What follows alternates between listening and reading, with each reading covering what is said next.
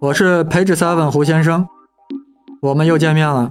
今天来跟大家聊一聊蝴蝶效应和混沌。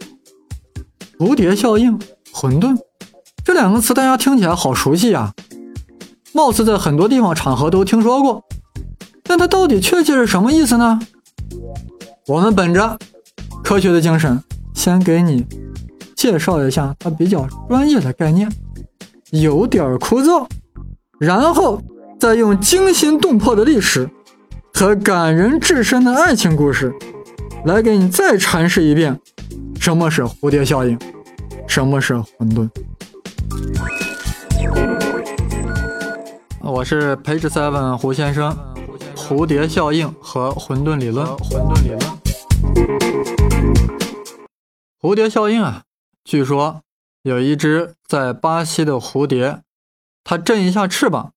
就可以引起美国德克萨斯州的一场飓风，真的还是假的呀？如果是真的，那美国为什么还傲然挺立在北美大陆？如果是假的，这个说法为什么流布甚广？那么是谁提出这个概念呢？爱德华·罗伦兹，此人何许人？美国麻省理工学院的气象学教授。他这样说是在哗众取宠呢，还是确实有科学依据呢？难道他真的观察过很多巴西的蝴蝶，研究过美国的飓风，两者之间有此强烈的关联吗？其实呀，罗伦兹是个标题党，把一个在科学上很乏味的理念表达的如此煽情，非常的蝴蝶，butterfly effect，多么浪漫，多么魔幻。给人留下了多少想象的空间，以至于“蝴蝶效应”这个词汇啊，已经进入到了我们的生活之中，动辄有影视作品就称之为“蝴蝶效应”。这到底有多少科学依据呢？又和我们平时所说的混沌现象又是什么关系呢？这正是本集我要向大家解释的。我们先从始作俑者罗伦兹说起。一九五九年的一天，罗伦兹呀，他作为一个气象学家，他致力于研发出一种能够预测长期气候变化的一个数学模型。他搞出来了一个一个三维的微分方程组，准备用计算机啊对它进行运算，用所谓的数值迭代的算法，以此来推算两个月后的天气状况。当时的设备比较差。每推进一天呀，要耗时一分钟，那么两个月呢，就需要耗时一个小时。他算完一遍以后呀，还不太放心，要想重复再算一遍，因为当时的计算机啊是晶体管的，有时候容易出错。当他再算一遍的时候呀，算到三十分钟的时候，也就是迭代到第一个月的时候呀，他犯瘾了，他想喝咖啡，于是他就下楼想买咖啡。这个时候呢，他就让计算机暂时停下来，把中间结果打印了出来。等买回咖啡了以后呀，他把这个中间结果呀再输入进去，让它继续运算，这样就免去了从头再来的麻烦。他一边喝着咖啡，一边看着屏幕上输出的数据，他越看眼睛瞪得越大了，最后瞳孔都发散了。怎么回事？因为这个第二遍算出的这个第二个月的数据啊，跟第一遍的数据啊相差越来越大，越来越大，最终的结果竟然是颠覆性的。问题出在哪儿呢？他刚开始以为这个计算机出问题了，是不是哪一个晶体管坏了呀？但仔细查了半天，没有问题。也就是说，用同样的计算机，同样的方法，计算了一个同样的数学模型。但是结果却迥然不同，到底有什么区别呢？你确实有一个区别，就是第二次计算的时候，他中间下去买了一杯咖啡，这杯咖啡怎么影响了这个结果？原来啊，我们还记得吗？他买咖啡的时候记下了一个中间的结果，重新输入的时候出问题了。它这个中间结果呀，当时是小数点后三位，而计算机内存它保留的结果是小数点后六位，也就是说，它这两次的计算的这样一个初值相差了不到千分之一。但是就是这个不到千分之一的差异，导致了最后天翻地覆的变化。形象点说，就是一个蝴蝶是否震动，就可以决定美国德州是否发生地震。太形象了，以至于很多人都误解了蝴蝶效应的意思。所以严谨一点表述就是，系统对初始值的依赖啊极度敏感，以至于初始值微小的差异，经过长时间的变化以后，这个差异就被极度的放大了。那么罗伦兹的发现意味着什么呢？意味着人类对长期的天气预报呀，永远不可能准确。无论你这个数学模型如何的完善，也无论你采集的初始值如何的精确，最终都不可能得出准确的长期的天气预报，因为它对初值太敏感了。只要你初值有一丁点儿的误差，最终结果就是天翻地覆的不同。其实呀，罗伦兹这个发现。早就有人发现过了。早在1885年的时候，法国科学家庞加莱在研究三体问题的时候，就已经发现了什么是三体问题，就是三个天体，它在万有引力作用下，当我们知道它是初值，能不能计算出它在未来任何一个时刻的准确的位置？当他在研究这个三体的问题的时候，已经发现了他对初值的依赖。是极度敏感的，但是呀，庞加莱啊，他不是个标题党，所以他这个发现虽然也公开了，没有得到科学界的重视，更没有得到公众的认识。而罗伦兹以蝴蝶效应的这样一个名词，不但在科学界里引起了轩然大波，而且在公众中广为流传，他让蝴蝶效应这个概念走入了千家万户。我讲到这里啊，我们中国人肯定有一种感觉，说了半天这有啥吗？不就是我们的老话“失之毫厘，差以千里”吗？苏东坡有诗云啊：“竹中一滴曹溪水，涨起西江十八滩。”但为何对当时的西方科学界产生了巨大震动？甚至有人说他终结了经典物理学呢。原来啊，当时的科学界有一个传统观念：小的输入误差可以导致小的输入误差。这样说有点专业。我问大家吧，你们相信宿命论吗？你们相信算命吗？从理论上来讲，科学能够算命吗？我想大家呀，很多人都会说。哎，这宿命论呀，算命呀，那是迷信，那不是科学。其实呀，宿命论那是相当科学的，尤其是特别符合经典物理学。在科学的语言中，把宿命论称之为决定论，就说世界未来的一切都是决定好了的，不必庸人自扰，不必杞人忧天。当然，你努力，你奋斗，那也是决定好了的。有人游手好闲，无所事事，那也是事先决定好了的。大家在初中都学过牛顿第二定律嘛？F 等于 ma，也就是说，在质量已知、外力确定，加上初始位置跟初始速度都给定的情况下，物体在任何时间、任何时刻的空间位置，就可以被牛顿第二定律。所支配的微分方程的解唯一确定。其实，牛顿理论也非常符合我们的常识，有因必有果嘛。世界上没有无缘无故的爱，也没有无缘无故的恨。当你认为一个事情纯属偶然的时候，那是因为你不知道它发生的因是什么而已。事实上，我们用经典物理学，不就成功的预测了？日食、月食吗？我们通过建立数学模型，不就可以算出太阳、地球、月球在未来任何一个时刻的准确位置吗？这难道不就是响当当的决定论吗？或者说它就是百分之百的宿命论吗？那科学家咋不能用经典物理来给人算命呢？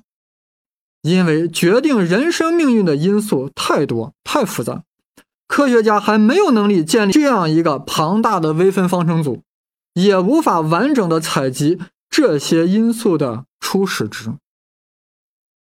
明白了这一点，我们也就知道法国科学家拉普拉斯为什么会这样说。如果我们通晓了整个自然的法则，就能建立起一个无所不包的宇宙方程式。如果知道了宇宙在某一个瞬间的初始状态的完全而精确的初值，那么就足以推断出它在未来任何瞬间的情况。换句话说，科学在理论上可以是用来进行算命的。这是拉普拉斯的信念。也是当时整个传统物理学家的信念，这个信念一直维持到了爱因斯坦。但是蝴蝶效应的出现打破了这一信念，为什么呢？即便你科学家足够强大，建立起了这样一个无所不包的宇宙方程组，即便你对某一瞬间的出态。有着非常精确的数据，但是你想，你再精确，精确到小数点后面一亿位，够精确了吧？但是只要你第一亿零一位的差异，经过系统的不断演变，这亿万亿分之一的差异，最后就会导致天翻地覆的差异，也就是蝴蝶效应。换句话说，蝴蝶效应摧毁了拉普拉斯的。科学可以算命的这样一个理论。有一只小蝴蝶在大自然里震动了一下翅膀，对周围的空气流产生了个小小的扰动。但随着时间的演化，这个扰动不断的放大放大，竟然使得大自然的系统发生了指数性的改变，最后竟然产生了引起了一个飓风，引起了雪崩，引起了地震，这就叫蝴蝶效应。我是 Page Seven 胡先生。蝴蝶效应和混沌理论。混沌理论。现在大家肯定关心的是，是不是随便一个系统或者数学模型都可以出现蝴蝶效应呢？如果是了，这个世界还了得？几个蝴蝶岂不把美国就抹平了吗？其实呀，只有在混沌系统中才能出现蝴蝶效应。混沌，我们中国人一听到混沌啊，就想到了盘古开天辟地之前的世界。但注意，我们现在的科学术语都是从西方从英语中翻译过来的。英语中叫啥呢？chaos，又是一个标题党。chaos，乱七八糟，混乱。它竟然是一个华人所起的名字。一九七五年，祖籍河南的华人数学家李天岩和他的导师约克联名发表了一篇论文，标题是 “Period Three Implies Chaos”。周期三意味着乱七八糟，学界称之为李约克定理。其中曰：一个区间上的自影射，只要有一个周期为三的轨道存在。那就一定会有一切周期点，即一定会有 chaos。首次引进了混沌这个学术术语。其实呀，这个定律早在十几年前就被苏联数学家沙科夫斯基发表了，但是当时没有引起人的重视。为什么呢？它不是标题党，它没有起出这个 chaos 乱七八糟的这样一个标题。还有一个原因，这个俄罗斯的数学家竟然把他的论文发表在了乌克兰的一个期刊上。再更早，庞加莱也证明了，在至少三维的连续系统才会出现混沌。后来啊，Ruler 和 t a g e n s 发现，一个系统只要出现了三个互不相关的频率耦合，那系统就必然会出现无穷多个频率的耦合，就会出现混沌。哎呀，有听众说：“你说啥呢呀？我们又不是专业人士，你给我们讲这些干嘛？”是的，我们没有太听懂，但是你至少听出了这种感觉。不管是里约克定理，还是庞加莱定理，还是 Rulers-Takens 的定理，我们虽然不懂，听出了什么感觉呢？混沌好像和三、和无穷有关系。老子曰。道生一，一生二，二生三，三生万物。为什么是三生万物？你现在是不是有点感觉了呀？老子是在胡说吗？刚才我们看到，一旦有三的时候，无限个周期就出现了，混沌就出现了，一切都有可能了。老子是碰巧了吗？老子为什么不说三生四，四生万物呢？答案了，有中文系的同学可能会这样反驳我啦。看你接着你就不懂了吧？在我们中国古汉语中，三就代表多的意思。我要反问你一句：那在我们中国古代的语言中，为什么三代表多？为什么不是四代表多？为什么不是五代表多？其中的内在道理你想过了吗？我们学习呀，不能只知其一而不知其二。西方人为什么越来越崇拜老子了？那不是没有原因的。好，回到我们的正题，三呀，确实很奇特。我们中国人在长期的生活实践中也总结出了一句俗话：“三个女人一台戏。”为什么不是两个？为什么不必要是四个？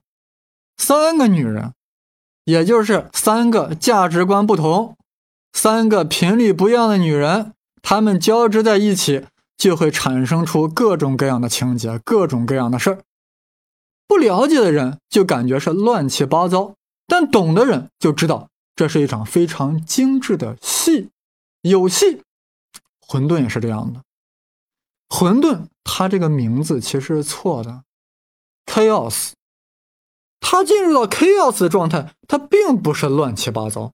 外行的人啊，会把混沌。按照字母的意思来理解，以为它就是乱七八糟一团乱麻，其实它达到了一种更高度的有序，但是它这种有序太复杂，以至于从外观上给人的感觉是乱七八糟的，这是完全错误的。甚至一些专业的书籍对混沌的解释，有的也有错误，认为它乱七八糟是一种随机性。No，绝对不是随机性，它是高度有序的。这都是完全错误的概念。混沌表面上是随机的，但实质仍然是确定的。什么意思呢？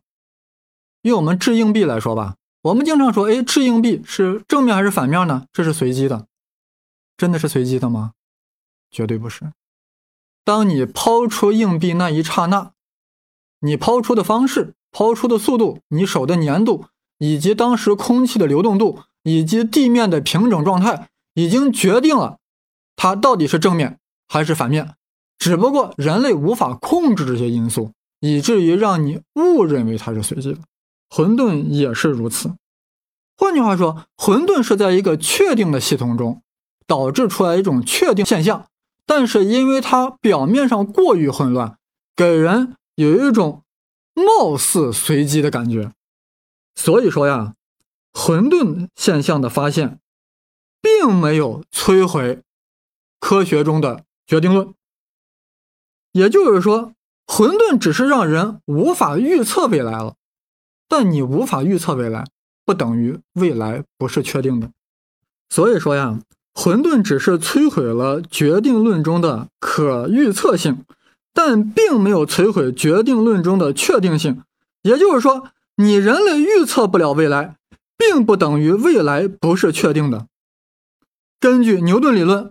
麦克斯韦理论，还有后来爱因斯坦的相对论，这个世界的未来依然是确定的，而混沌只是告诉我们，虽然是确定的，但无论你建立的数学无论再怎么完善，采集到的数据再怎么精密，对长期未来依然无法预测，因为会产生蝴蝶效应。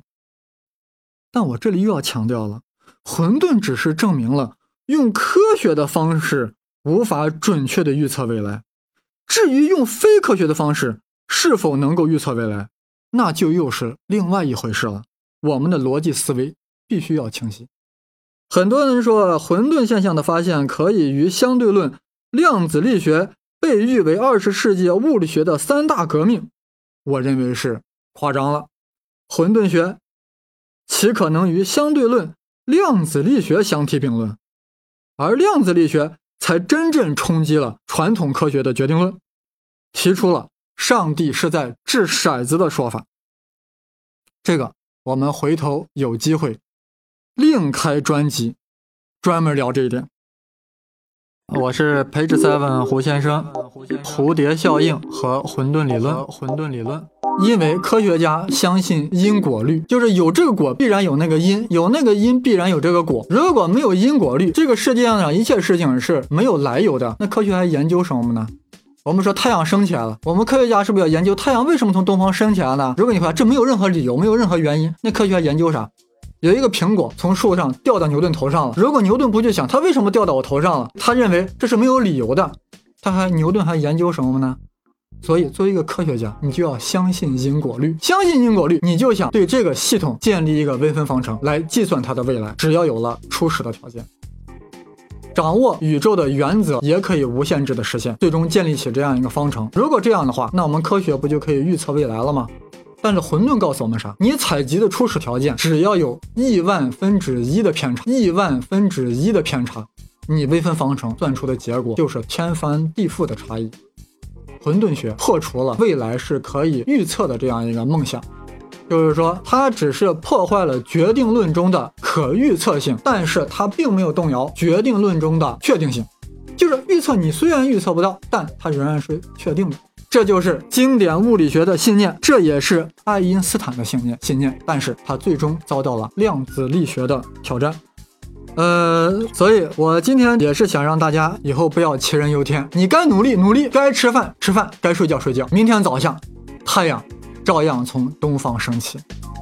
那么混沌学呀，它只是教训了一下自负的科学家，比如说冯诺依曼。冯诺依曼他试图想通过强大的计算机来准确的预测天气预报，甚至控制天气。冯诺依曼，计算机之父呀，人类历史上几乎是公认的人类历史上最大的天才。你很狂妄呀，你很狂妄呀！你当你是诸葛孔明呀，可以借东风吗？你当你是李淳风呀，你能写出千古名作《推背图》吗？